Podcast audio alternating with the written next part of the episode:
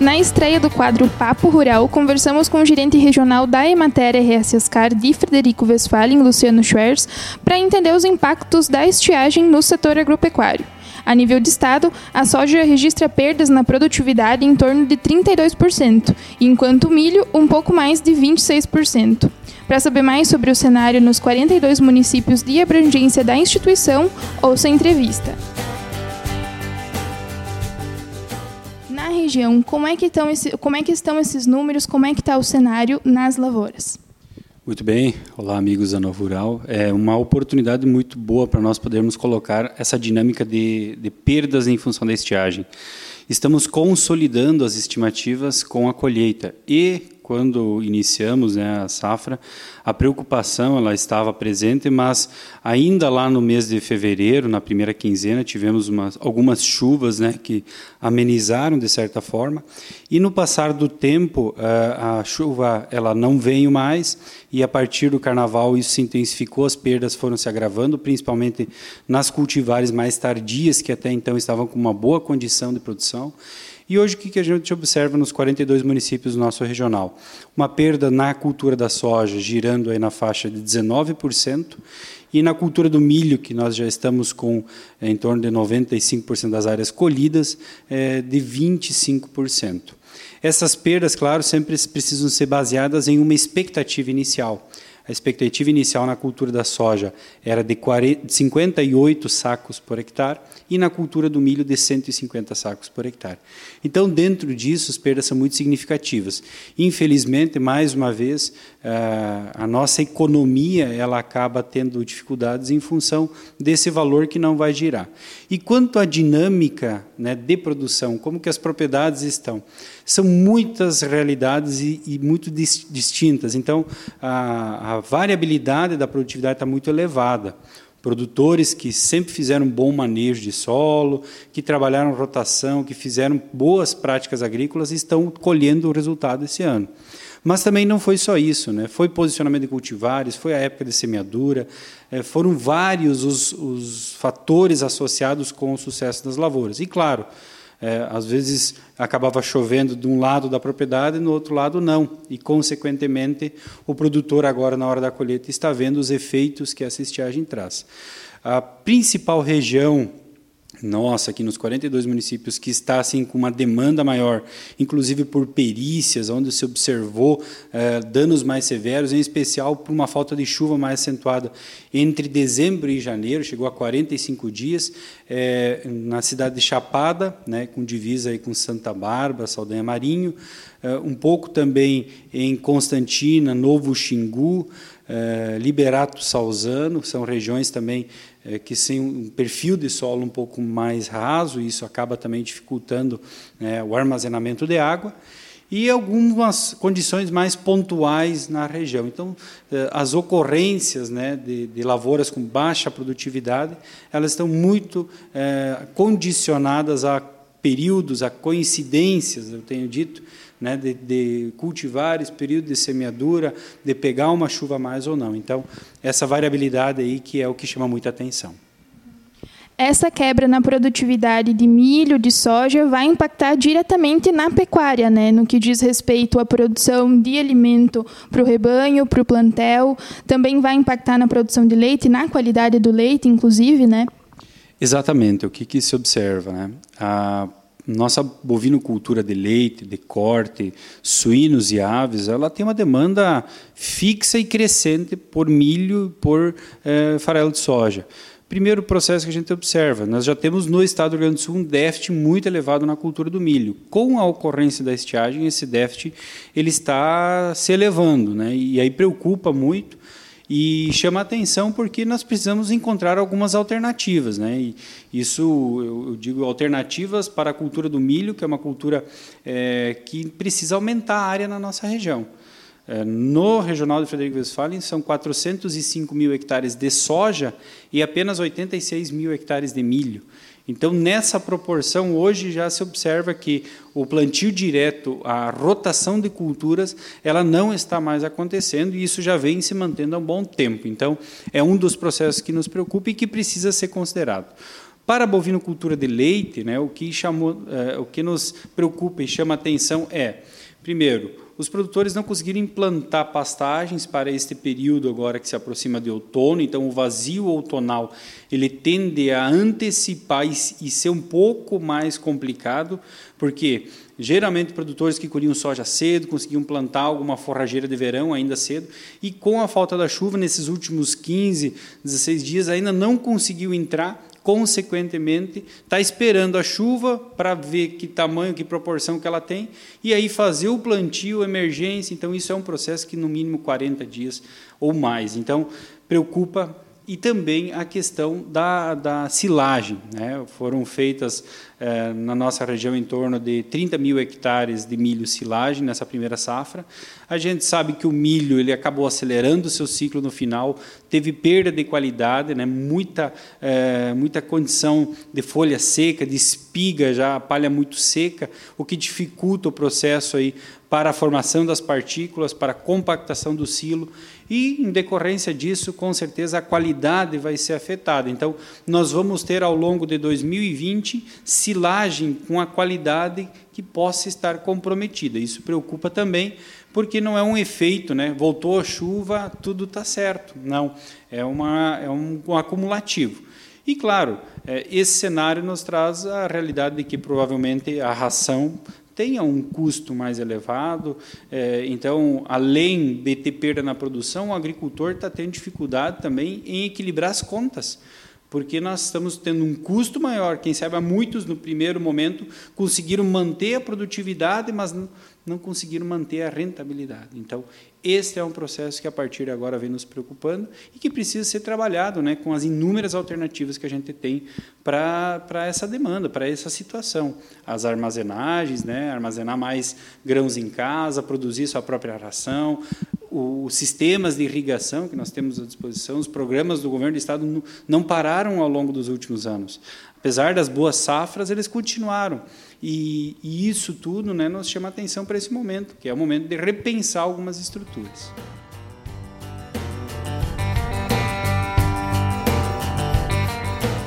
Na rotina do agronegócio brasileiro, vemos uma dificuldade crescente no estabelecimento de plantas. Como resolver isso?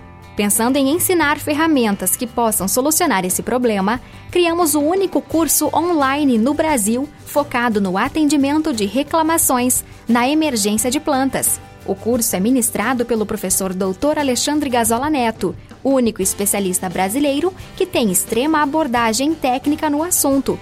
Se você quer aprender mais e qualificar-se nesta área, adquira nosso curso online mais informações você confere em novorural.com.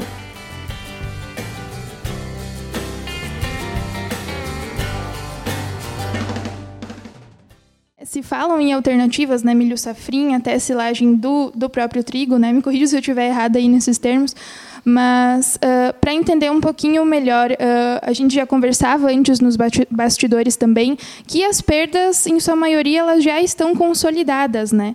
Por mais que venha chuva, a previsão é de que venha, né, principalmente amanhã, na quarta-feira, uh, ela vai servir mais vou usar esse termo, né, para estancar as perdas e para amenizar um pouco a apreensão que o setor agropecuário vem sentindo, né? Exatamente. A chuva nesse momento ela não corrige né, a, a, o enchimento de grãos, mas consegue melhorar alguns aspectos. Né? A gente tem observado nas lavouras de soja uma heterogeneidade na maturação. Então, numa planta você tem grãos que estão extremamente secos, já com umidade abaixo de 8%, ao mesmo ponto você tem grãos ainda úmidos, e aí o agricultor, nessa, nessa angústia de não perder mais do que já perdeu ao longo do ciclo, acaba tendo dificuldade até na colheita. Então, a chuva, nesse momento, ela vem é, também para homogeneizar essa maturação, reidratar um pouco esses grãos que já estão muito secos, é, a própria folha, né, ela acaba ficando presa na planta. Então, todo um processo que, para a colheita da soja, é muito importante, apesar de não reverter a maior parte das lavouras. Algumas mais tardias ainda vão ser beneficiadas, vão ter condição de recuperar alguma coisinha. O que nós, nós temos assim bem claro, né? Precisa chuva agora muito para quê? Feijão, segunda safra, né, foi plantado, o safrinha, nós temos aí na região mais é, de 7 mil hectares que foram implantados. A gente está fechando esse levantamento, pode chegar até 9 mil hectares. É, o milho, segundo a safra, que também entrou forte, principalmente pensando em silagem, para complementar algumas coisas. É, a questão até mesmo da implantação de forragens. Os agricultores precisam o mais rápido possível se organizar e implantar forragens. Aí, quando a gente fala de forragem, é, num período agora de março, indo para abril, e que você tem uma previsão da antecipação do frio, é, que forragem que o agricultor ainda tem viabilidade de implantar, então ele precisa buscar algumas alternativas, o trigo duplo propósito, o centeio forrageiro, enfim, espécies que, quem sabe, possam dar essa, essa condição de desenvolvimento nesta janela que nos preocupa muito, né? E claro, aí para o inverno nós temos muitas alternativas para suprir e também para é, complementar o milho, né? As próprias aveias, né? Hoje a gente tem aveia branca com alto potencial produtivo, a cevada está entrando muito bem na alimentação animal, o trigo que pode ser também é, confeccionado a silagem, enfim, são várias alternativas que nós precisamos nos preparar e planejar. Não adianta nós chegar nesse momento agora e começar a se assustar e, e, tomar decisões precipitadas. A gente tem visto lavouras, áreas da região, onde foi feita a implantação de culturas de cobertura, plantas de cobertura, e em função das precipitações que não ocorreram, a, a, a, o estabelecimento estando está muito baixo. Então, o agricultor precisa olhar para a previsão do tempo, precisa acompanhar, monitorar constantemente para ter sucesso na sua lavoura. Bacana. Para a gente entender mais essa questão de monitoramento aqui na região, né? Como é que uh, a Emater está trabalhando nesse monitoramento de perdas? A gente sabe até que para decretar a situação de emergência, os municípios precisam do aval, precisam do aporte técnico da Emater, né? Uh, como é que está sendo feito esse, esse monitoramento, esse trabalho em conjunto com as administrações municipais? Bem, vários municípios estão tendo dificuldade, não é só na produção, né? é inclusive no abastecimento, no fornecimento de água, tanto para animais nas propriedades, né? e como para o consumo humano. Então, a Emater está junto às secretarias da Agricultura dos municípios, aos poderes municipais, é, trabalhando no levantamento das perdas né, no setor agropecuário e também né, contribuindo, mapeando áreas ou regiões dentro dos municípios que têm um maior problema ou que estão é, com maiores dificuldades no acesso a estas é, condições, a própria água. Então, é, é um processo importante. Né? Nós temos vários municípios que estão é, disponibilizando máquinas, equipamentos para melhoria de tanques de, de, de, armazenamento de água para a dessedentação animal. Então, a Emater contribui, inclusive, havendo a necessidade de alguma documentação maior para o licenciamento ou até mesmo no levantamento da, da, da, da plano altimétrico, tudo que é necessário, as equipes estão trabalhando, estão contribuindo. E, claro, né, nós precisamos estar acompanhando e monitorando a colheita também. É, existem muitos pedidos de seguro, né, de Proagro, que estão sendo é, periciados, mas também a estimativa das lavouras, porque hoje os nossos dados é, eles estão sempre em contato direto com a Secretaria da Agricultura e com o Estado do Rio Grande do Sul. É, eu lembro que na Expo Direto, quando anunciamos lá um valor menor que os 32%, né, naquele período, é, o pessoal questionou muito, mas a gente tem tranquilidade e segurança de dizer, nós estamos nos 497 municípios, é, com técnicos que conversam com cooperativas, com cerealistas, com agricultores que visitam áreas, propriedades, enfim, essa capilaridade ela não é só de estar nos municípios, mas dentro dos municípios é estar no todo. Então, isso nos deu segurança para poder trabalhar, para elaborar os números e avançar. É, a gente tem certeza que, assim como nós temos áreas extremamente comprometidas, com produtividade é, que não vai cobrir o custo de produção, nós temos áreas, relatos de produção em nossa região superando a marca de 70 sacos por hectare. Então, nós precisamos ponderar tudo isso e trabalhar um valor médio, porque a informação também ela gera impacto na sociedade. É, nós não podemos, de maneira alguma, é, colocar à mesa uma situação que não é realista, que venha a gerar é, um desconforto na sociedade. Então, toda essa preocupação ela existe da nossa parte. Uhum, certo. Para a gente finalizar, a gente também comentava antes nos bastidores, ele como engenheiro agrônomo e atuando, né, aí como os produtores, quais são as lições que esse cenário deixa, né? Talvez seja hora da gente falar do manejo do solo novamente, rotação de cultura, como tu já falou ali antes, uh, entender um pouquinho quais são as lições que ficam aí. É, eu acho que a safra ela foi de muitas lições, né? A primeira delas o escalonamento dos períodos de plantio. Com certeza, muitos agricultores tiveram um pouco de soja lá que vai produzir não tão bem, tem outro que vai produzir razoável e aquele que ainda vai ajudar a equilibrar a média. Então, escalonar, é, trabalhar com diferentes materiais, com materiais bons. Nós não havíamos testado boa parte desses materiais que nós temos hoje numa condição de estresse hídrico.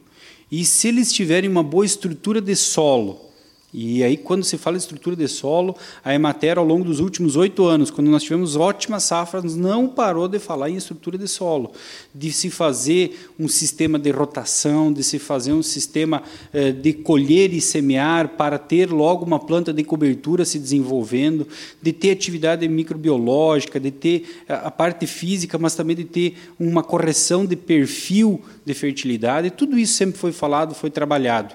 Quem saiba, ao longo desses oito, oito anos de boas safras, a gente acabou eh, achando que nossos problemas estavam resolvidos, mas não. Vem a, a esse período de estiagem para nos mostrar que a gente precisa estar preparado. Esse é o desafio, nos prepararmos. Nós temos linhas hoje, junto à Secretaria da Agricultura, de incentivo para a irrigação. O programa Mais Água, Mais Renda continua vigente. Ele está para ser reformulado e até melhorado, para dar mais acesso ainda a estes equipamentos de sistema de irrigação. Nós temos uma ótima alternativa que é agregar valor às nossas safras.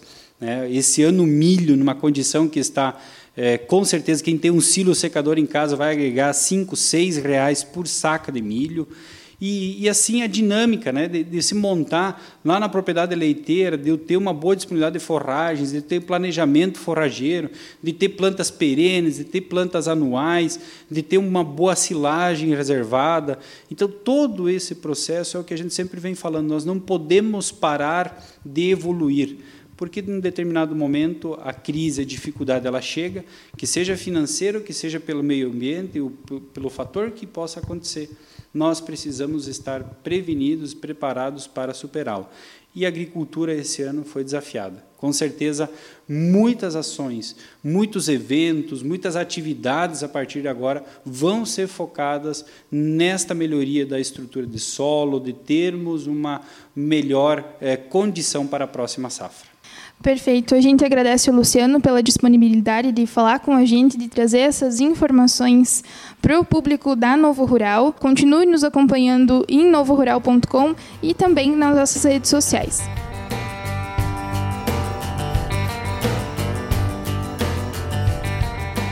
Esse episódio do quadro Papo Rural da Prosa do Campo foi apresentado por mim, Rafaela Rodrigues, com produção e edição de áudio de Camila Vesner.